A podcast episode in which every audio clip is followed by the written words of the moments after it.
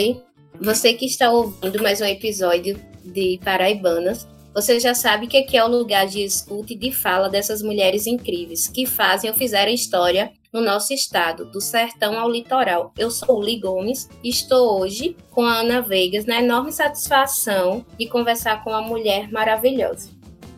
É, Uli, a nossa entrevistada de hoje é interseccional, mulher, negra, lésbica, ativista, professora, feminista, entre tantas outras identidades possíveis, né, Marlis? Fica muito à vontade, esse espaço do Paraibanas é seu, Marli Joaquim Soares, nossa querida Marlis Soares. Oi, é a minha vez? Tem que entender um pouco dessa dinâmica, viu? Então, meninas, é um prazer, é uma honra de estar com vocês né? Para mim é uma é uma é uma experiência minha aqui nessa essa conversa com vocês nesse nesse estilo, né? É isso. Vamos lá, vamos nos conhecer um pouquinho melhor, né? Agradecer a companheira Uli, que me fez esse convite. Eu disse, Uli, Uli, não. você, você me deixa. Bom, mas muito nervosa, você me deixa muito nervosa, viu? Porque eu faço tudo isso, tem toda essa interseccionalidade, mas eu sou muito dos bastidores. tá bom? Mas vamos embora. Ô, Marlis, eu que agradeço por você ter aceitado, viu? Marlis, conta pra gente essa sua trajetória. Primeiro, as suas escolhas na vida, a família, a carreira de professora. Como você chegou a ela? Eita, Uli, essa dá um jornal, viu? A coisa, vamos botar as tardes e as noites, viu? Para contar. Mas vamos tentar resumir o máximo que eu puder resumir, tá certo? Eu sou de Santa Rita, né? A cidade aqui vizinha que é a João Pessoa, né? Sou filha de Antônio Joaquim Soares, Maria Severina da Conceição, né? Além de mim, eu tenho seis irmãos, comigo sete, né? E, assim, é uma família que sempre teve é, um sistema patriarcal, né? Então, assim, minha família, sempre aquela história do é o pai, o pai que traz, é o pai que faz, é o pai que determina.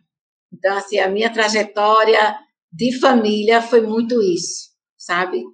Não foi difícil para mim, não. Vou confessar a você que não foi, porque enquanto você não se descobre o que é a outra vida, talvez a que eu vivo hoje, a que eu vivia na minha adolescência, a que eu vivi na minha juventude, não foi tão difícil levar, não, sabe? Porque eu sempre tinha a ideia que ele estava me protegendo, que ele me protegia.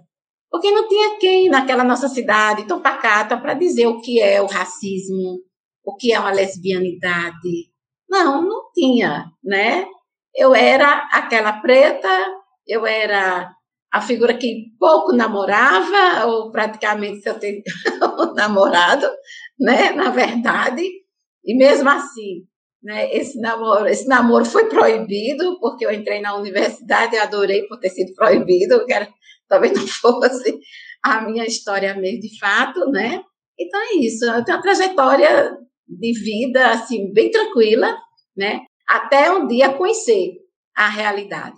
Né? Mas também eu, eu sempre fui uma pessoa curiosa né, na minha cidade, porque havia uma associação universitária e me chamava muito a atenção e ver as ações que os universitários realizavam na cidade.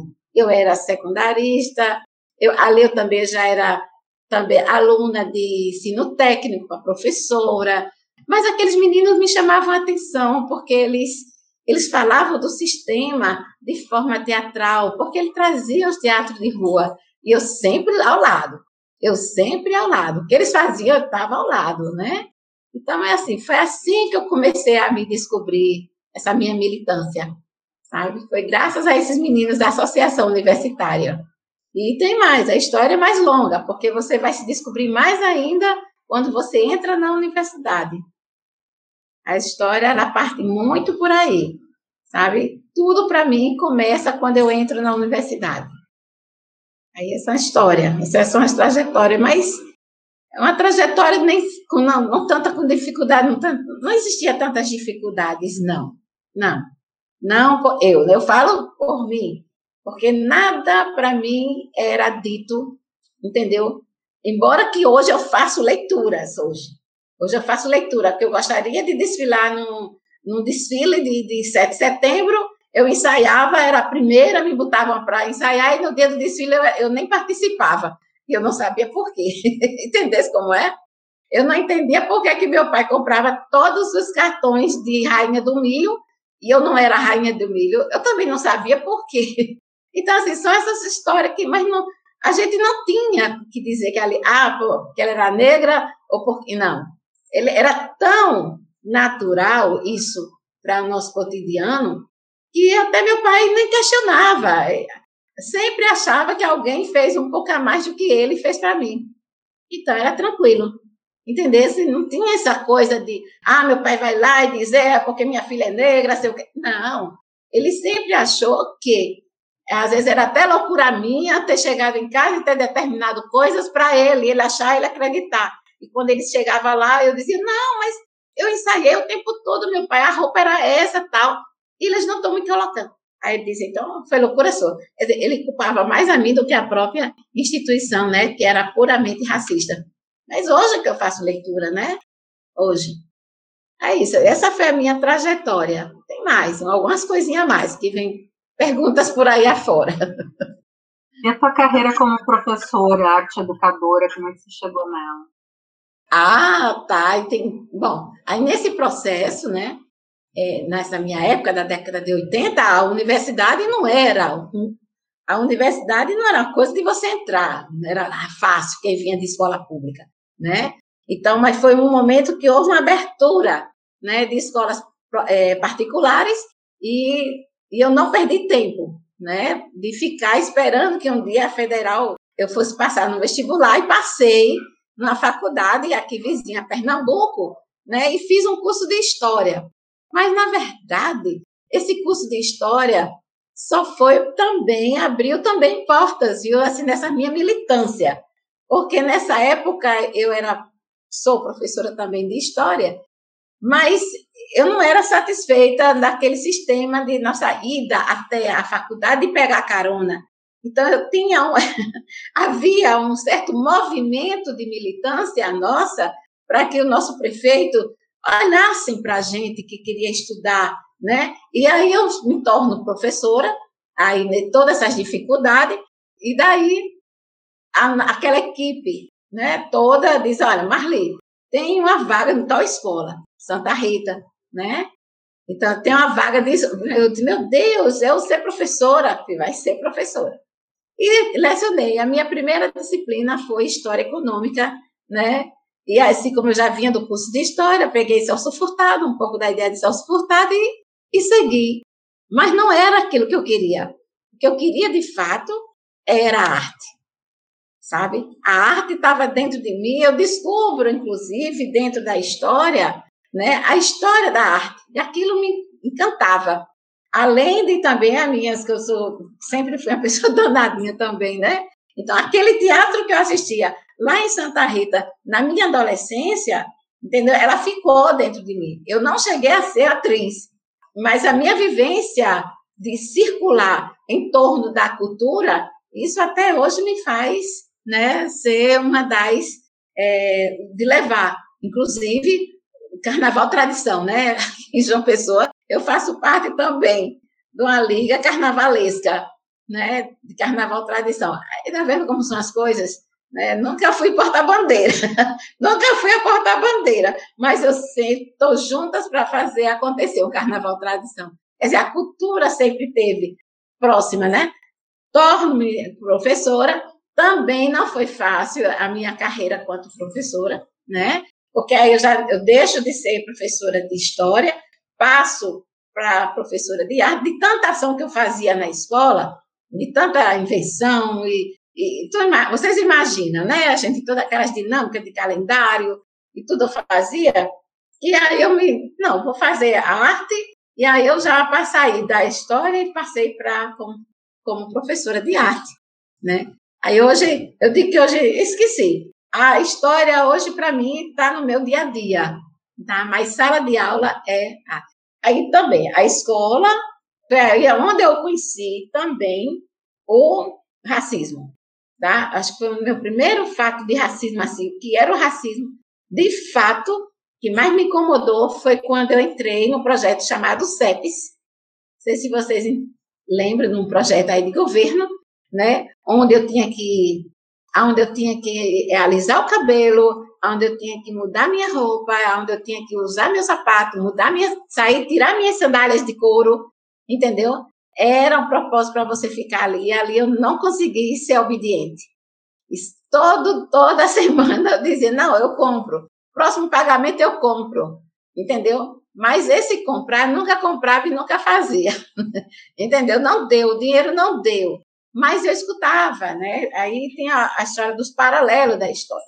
Né? As companheiras, que se dizia companheira, ficava nas piadas, ficava, entendeu? Nos cochichos. E assim foi muito difícil nesse período, né? Ah, isso foi eu mais, né? Comecei a conhecer o que era racismo institucional, né? Quando eu me torno professora, né? E essa daí foi o que mais me marcou. Para Sala de aula também não foi nada fácil, também. Eu conto história, era aquela a professora que fazia tudo, mas era professora negra, feia, entendeu como é? Descabeladas, porque não entendia que a gente precisava até muitas vezes de passar o dia na escola para a coisa acontecer no outro dia, entendeu como é? E aí a gente fazia toda uma dificuldade, mas não era reconhecido. E o próprio alunado também, sabe? Muito, muito, tive muito problemas. Hoje em dia, nós estamos fazendo um trabalho ligado à Lei 10.639, 11.639. E a gente traz essa discussão hoje. Né, estamos de frente a essa discussão porque professores negros sofrem muito dentro da sala de aula, sabe? É muito, e ninguém discute essa, esse, esse racismo institucional dentro das escolas sabe? E os próprios professores, muitos deles também ficam calados, entendeu? Para manter, porque se fala, é demitido. É, ah, tá vendo como eu falo? é por aí. Então, ser professora não foi nada fácil, não. E ainda estou sendo até hoje. Apesar que eu estou no fim de carreira, eu digo que eu estou fim de carreira porque eu já estou me aposentando. já me aposentei de uma, vou me aposentar de outra, entendeu? Estou sabendo levar com mais leveza, sabe? Mas já passei por muita perrenga, sabe? De, de, de racismo institucional né? dentro da escola. Agora é minha vez de ajudar as colegas. Obrigada, Marlis. Para além de, dessa carreira, né, tem a militância. Você integra o grupo de mulheres Maria Quitéria, que defende os direitos de cidadania de mulheres lésbicas e bissexuais, integra a Baiomi, Coletiva de Mulheres Negras na Paraíba, entre outras organizações. Fala um pouco sobre essa vida militante. Ai, meu Deus, é outro livro, é outra história, né? Porque você, dessa trajetória, você descobre também um feminismo, né? E você, quando passa a descobrir o feminismo negro e você passa a descobrir o feminismo lésbico, sabe? Aí quando você diz, ah, aí a, a Marley é interseccionalidade, é a interseccionalidade das Marleys, sabe? Porque essas, essas duas é, categorias, não sei se eu chamo de categoria, mas você ser mulher, negra, lésbica, periférica, professora, entendeu? Tudo isso é uma soma que, que me faz não ficar em apenas em uma categoria, sabe? Há uma necessidade minha, inicialmente, né, de conhecer, porque todos os grupos sociais, elas se convergem e numa discussão. Se você for analisar, todas elas terminam discutindo, né, a questão de gênero, é onde eu mais milito, né, na questão de gênero. E eu começo a dizer, não, vou ter que ir naquela outra, porque aquela outra, quem sabe eu vou conseguir avançar algum ponto, né, que a, a, a mulher negra ela pode ser, ser discutida, porque o que eu vejo, né, para ser discutida, porque nós vivemos numa invisibilidade dentro do, do feminismo. Isso aí é uma certeza, né? Essa invisibilidade. Não só você é negra, mas você é negra e você é lésbica, você é tudo, você é periférica, você, entendeu? Aí você é invisível, você entra muda e sai calada, muitas vezes. Não é porque você não deixa, não levanta o dedinho, quer falar não. Entendesse como é? Porque as próprias discussões partem nos olhares delas para elas. Se você às vezes entra e quer dizer alguma coisa, se brincar, a sua voz não ecoa, não, não é entendida, não é compreendida, sabe? Muitas vezes eu prefiro ficar quieta, escutando muitas vezes, mas, mas minha presença, entendeu? É a presença da mulher negra e minha presença da mulher lésbica naquele momento. Sempre, sabe? Então, assim, é muito difícil, né? Você trabalhar e que na cabeça dela a gente vive numa subjetividade, que é isso, sabe? Não, nós estamos falando aqui, mas nem se preocupe não que quando a gente cita, a gente está citando, a gente faz os fones e bota a mulher negra. Quando a gente vai lá e não tem, entendeu como é? Então a gente vive também elas, tanto, porque eu não sei se a maioria de vocês também são militantes, né? Mas é, existe essa subjetividade dos grupos, sabe? Em achar que e pensar em que, mas não agir nada principalmente em relação à mulher negra, à mulher indígena e às mulheres lésbicas. Né? Se você for partir para o, o feminismo, chamado feminismo branco, héteros, entendeu como é? Que é complicada a nossa luta. Ela é complicada, tá? Então é isso, a gente corre sempre pela, pelo caminho dessa invisibilidade, que às vezes acontece também, eu falo, tô, digo até em termos de, em termos de, de, de feminismo branco, mas dentro do nosso grupo, também dentro do próprio feminismo negro, essa nossa luta das mulheres negras, também visibiliza mulheres lésbicas, né? Também visibiliza. Ah, tá. Quando tem uma ação, aí é que lembra que, mas não é o, mas não está na discussão do, do, geral da mulher lésbica no, no todo, né? E você vai para as mulheres lésbicas, também as negras também não são, também não, são discutidas. Hoje, hoje eu falo hoje, né? Há uma tá houve um avanço, principalmente no movimento de mulheres lésbicas, né? Que começaram a se enxergar a sua negritude a partir de projetos. Aí eu quero ver até, entendeu? A partir de projetos. Então, quando há um projeto ligado à negritude, ah, eu sou negra. Aí eu não sei até onde entendeu? A gente possa avançar, porque tudo é um processo também, né? Tudo é um processo de, de, de auto-reconhecimento de suas identidades também, né? Então, eu percebo que está tá aumentando, aliás, está chegando, sabe? Está chegando essa, essa ideia ainda de discutir, a, a negra discutir o papel da mulher lésbica e a lésbica também discutir o papel da negra. E também é uma invisibilização.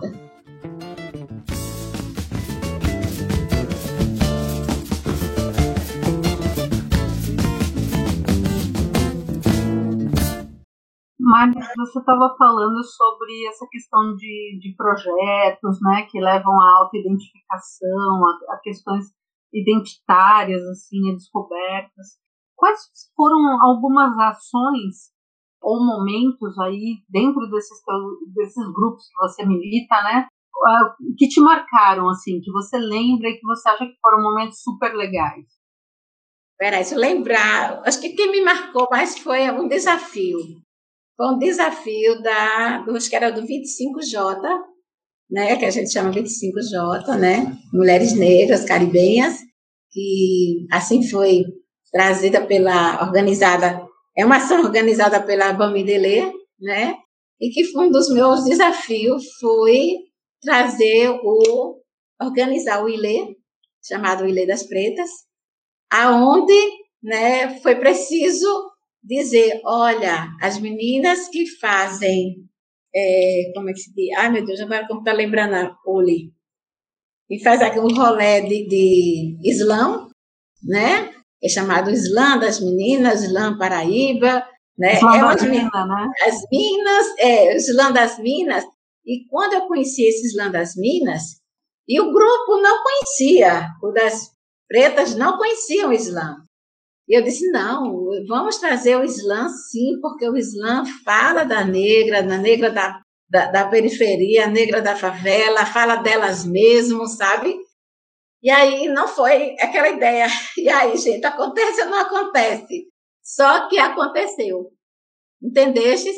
Aconteceu. A Biomi veio, a gente ainda fez algumas conversas com a Biomi, né, independente do grande movimento de mulheres negras, e vamos lá. E quando chegou um bom tempo, ainda consegui um apoio das meninas da Biomi, mas o desafio desse foi trazer o Islã.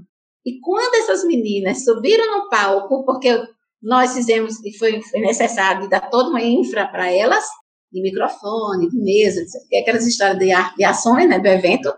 E assim eu vi que as pessoas, as mulheres, entendeu como é? Choraram, sabe? Fica vendo, minha gente, e eu dizendo a vocês, vamos trazer, vamos trazer essas meninas, sabe? E que essas meninas falam, tá? E estão falando tudo aquilo que a gente está falando lá na mesa, elas falam na rua, elas falam na roda, elas falam na periferia, elas falam na base, e que, infelizmente, vocês não conheciam, né? Então, até hoje, a gente está levando a. Até hoje, o Islã, né? Eu carrego o Islã junto comigo, essas meninas, né? Foi uma, foi uma das que me marcou. Agora, na, nas, isso é quanto mulher negra, né? Mas quanto, é, quanto mulher lésbica, aí a história já foi outra coisa que me marcou, né? Foi a homofobia, né? A homofobia foi muito forte na década de 80, era um grande surto tal, já estava chegando nesse movimento, já estava me autodescobrindo, né? E aí aconteceu, eu era presidente do CA, eu já era danado, já era presidente do CA. Né? Então aí fizeram a frase, e a frase essa que eu terminei conhecendo o movimento LGBT, né? E conheci o movimento LGBT, isso marcou para mim, porque foi a partir de uma liderança que havia dentro da universidade e a própria universidade não soube dar resposta, entendeu? E nem apoiar, porque ela também é homofóbica. Entendeu como é?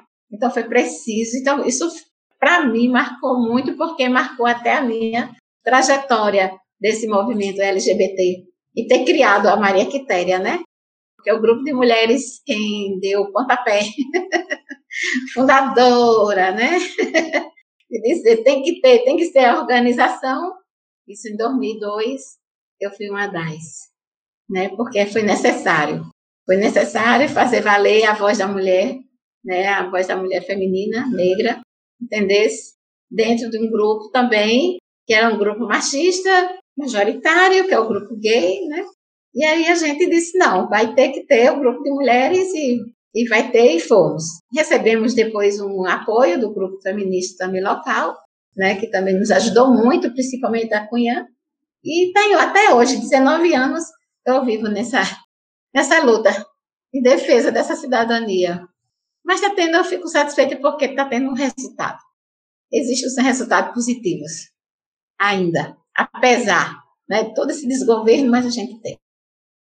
E além de trazer essas meninas eu, da, da, negritude, eu ainda fui ousada, né?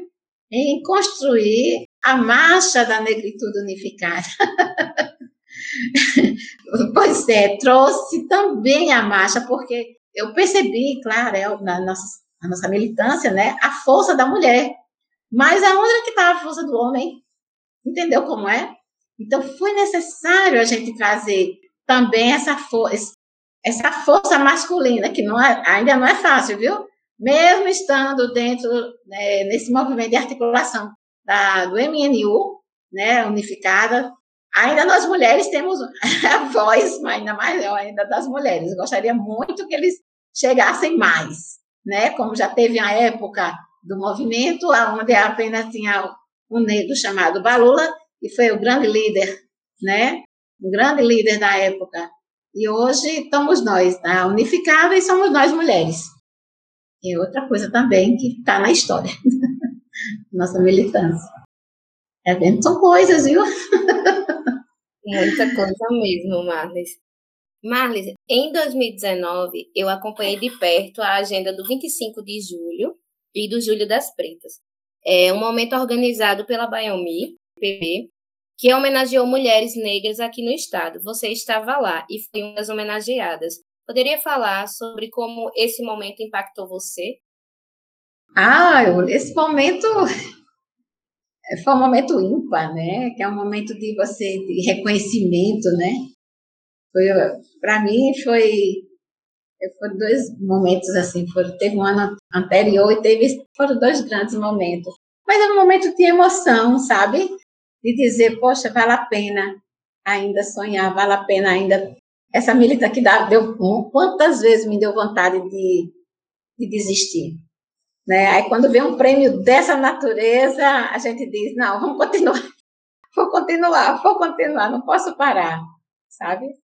Mas esse momento, porque o 25, esse eu digo que foi de reconhecimento, porque foi toda uma, foi toda uma luta que não veio de 2000, né? Assim, a gente vem o quê? 2015, né? Que é a marcha da, da, das mulheres negras, né? Desde a organização da, das mulheres negras que eu é aí onde eu descubro mais ainda a minha negritude. É 2015, né? A marcha, acho que é 2015. Acho que foi isso, né? Então a gente vinha tra fazendo, tra trabalhando, né? Tem todo um, o processo para chegar em Brasília, mas foi toda uma a formação, sabe? Foi toda uma formação assim da negritude para mim e não parei, né? Eu acho que acho que elas as que estavam organizando, diz essa daí anda nada, vamos homenageá-la porque ela de fato, ela não parou. Que é mais questão de reconhecimento mesmo, sabe? De luta, né? De fazer, né? Valer nesse combate ao racismo tão cruel, né? Que a gente vive. Com é certeza, mas infelizmente é isso, né? Como mulher lésbica autodeclarada, como você vê essa nova geração que está aí, que circula com tanta liberdade, e vive também a sexualidade de uma outra maneira, né? Que já não é mais aquela maneira dos anos 80, assim. Você, você acha que tem muita diferença do que a gente vê hoje com essa juventude que você disse que viveu ali nos anos 80, 90? Ai, Ana, isso é difícil responder, sabe? Porque toda tem toda a sua história, né? Entendesse? O que é hoje, o que era antes e o que era antes também tinha seu período, seu momento, e tinha momento de pessoa, muita gente declarada também, sabe? Muita gente se declarava também. Acho que era até muito mais do que as de hoje, para você ter ideia, né? E aí era um forte momento do feminismo, sabe? E quando o feminismo veio, a lesbianidade veio junto, embora que elas não se declaravam, mas tinha um grupo que se declarava. Tinha um grupo que tinha coragem, sabe? De beijar. Olha só, tinha um grupo que tinha coragem de pegar na mão da outra, sabe? Sempre teve, sempre existiu, não foi nada coisa nova. Isso que está rolando hoje, a gente, a diferença que a gente vê hoje é porque houve um processo de 2002, né? Vamos lá, de 2001 a 2000 e até hoje, né? A gente tem um processo de organização política só, sabe? Eles estão nos vendo de uma maneira, eles conseguem nos enxergar, quem faz a política LGBT, então eles, eles também são, é, a juventude hoje tem alta confiança, coisas que eles não tinham na época, e nem os pais conheciam os direitos deles. Hoje nós temos, apesar de uma mídia que nos nega, mas também uma mídia que também esclarece, né? Com a, a morte do, do ator, do comediante, né? Eu não sei, eu tenho acompanhado nesses dias, né? E eles falam com propriedade, falam do esposo, do marido, dos filhos, da família. Isso reflete para isso reflete para as famílias patriarcais, sabe? Então isso também muda, mexe um pouco. Elas também estão assim, é aquela coisa é a troca de hoje que eu vejo que a, a mídia nos ajuda hoje. O que tinha o porém da década de 80 para na época da na década de 80, para você ter ideia, né? A mídia mandava nos matar. Então era terrível. Então o que, é que a família fazia com a juventude? Sabe?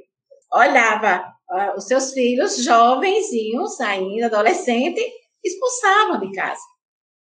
Então, daquela época, né? a gente sofreu muito da, da o índice de, de suicídio, né? De suicídio, de adolescente morando morando na rua, adolescente, sendo muitas vezes elas, é, a igreja, principalmente a matriz africana, as meninas das matrizes africanas, da, ela acolhia, entendeu? Tinha um acolhimento, e assim a questão era do mãe de santo, pai de santo, sabe? Então elas já entendiam, eles já entendiam essa necessidade, é, o que é que estava acontecendo, coisas que as outras igrejas fingiam não reconhecer.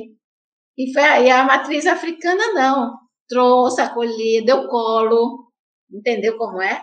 Deu colo para muita gente, principalmente para todas essas categorias.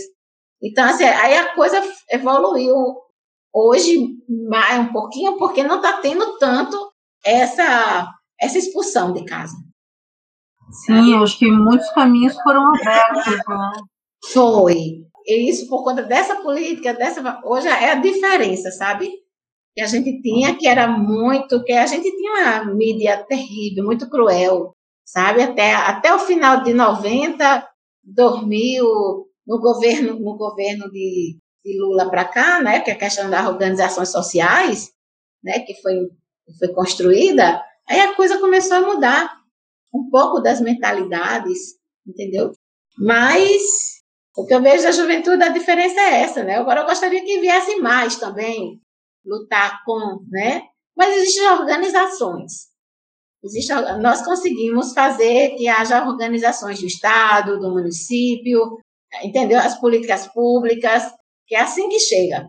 Isso que eu ia te perguntar, quais são as lutas ainda para serem vencidas? Ah, minha amiga, a luta ainda é a questão da visibilidade, entendeu como é? Ainda é a maior nossa, entendeu? Mas está aí. A gente, nós temos pautas, né, de, de casa de abrigo, entendeu? De saúde para todos. Ah, sabe? Temos os nossos, é, vamos, porque hoje a gente briga com a questão de direitos também, né, que é muito forte, mas hoje já temos uma delegacia, né, específica para tratar sobre não só a questão da homofobia, mas também de racismo, então, é assim, através da política pública que a gente está tentando organizar essa sociedade, sabe? Para ver se consegue caminhar mais tranquilo. A escola, infelizmente, né? A escola, mesmo com a lei de cátedra que existe, né? Mas, infelizmente, a gente tem um, ainda tem uma dificuldade, né? De entrar por conta da por conta daquele projeto de lei, né, dos fundamentalistas, de escola sem partido, ainda, que é muito forte, entendeu? Dos fundamentalistas são muito fortes ainda, né? Mas é um desafio, mais um desafio a gente derrubar, né?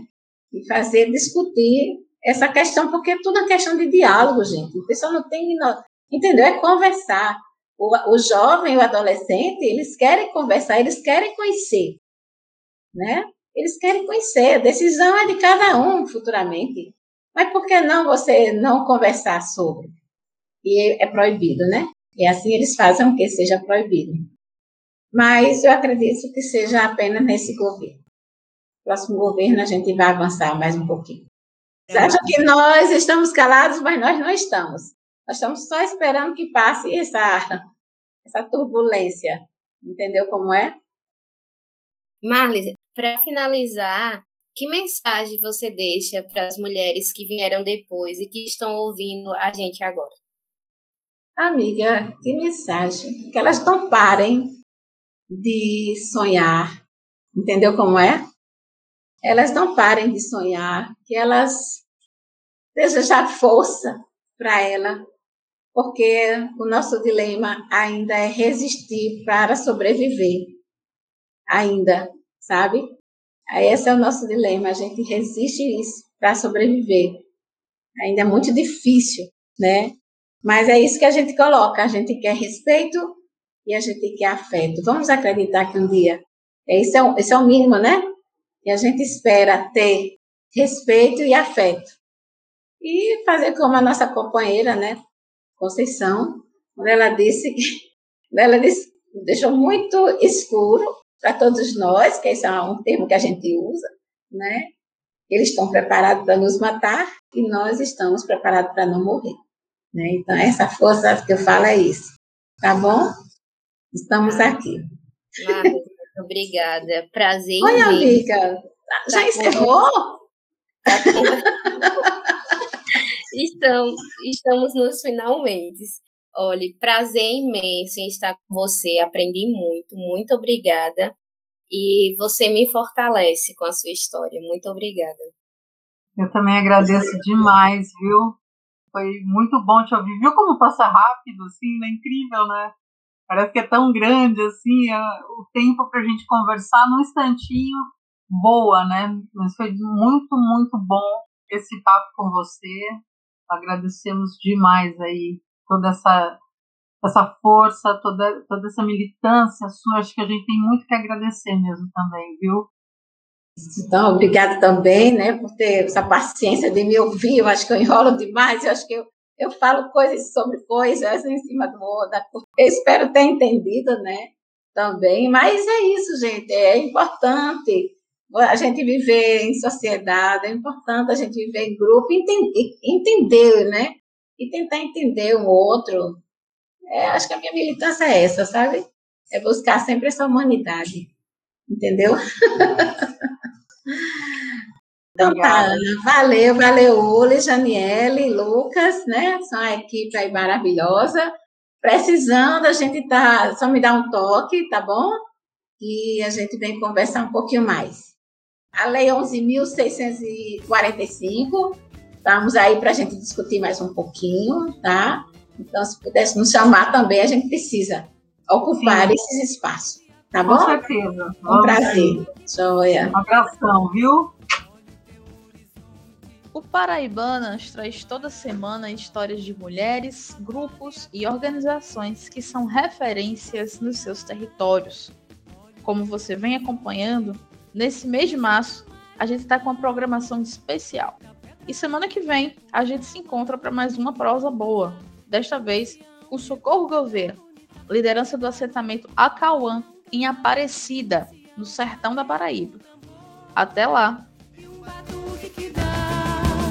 Uma leveza na alma,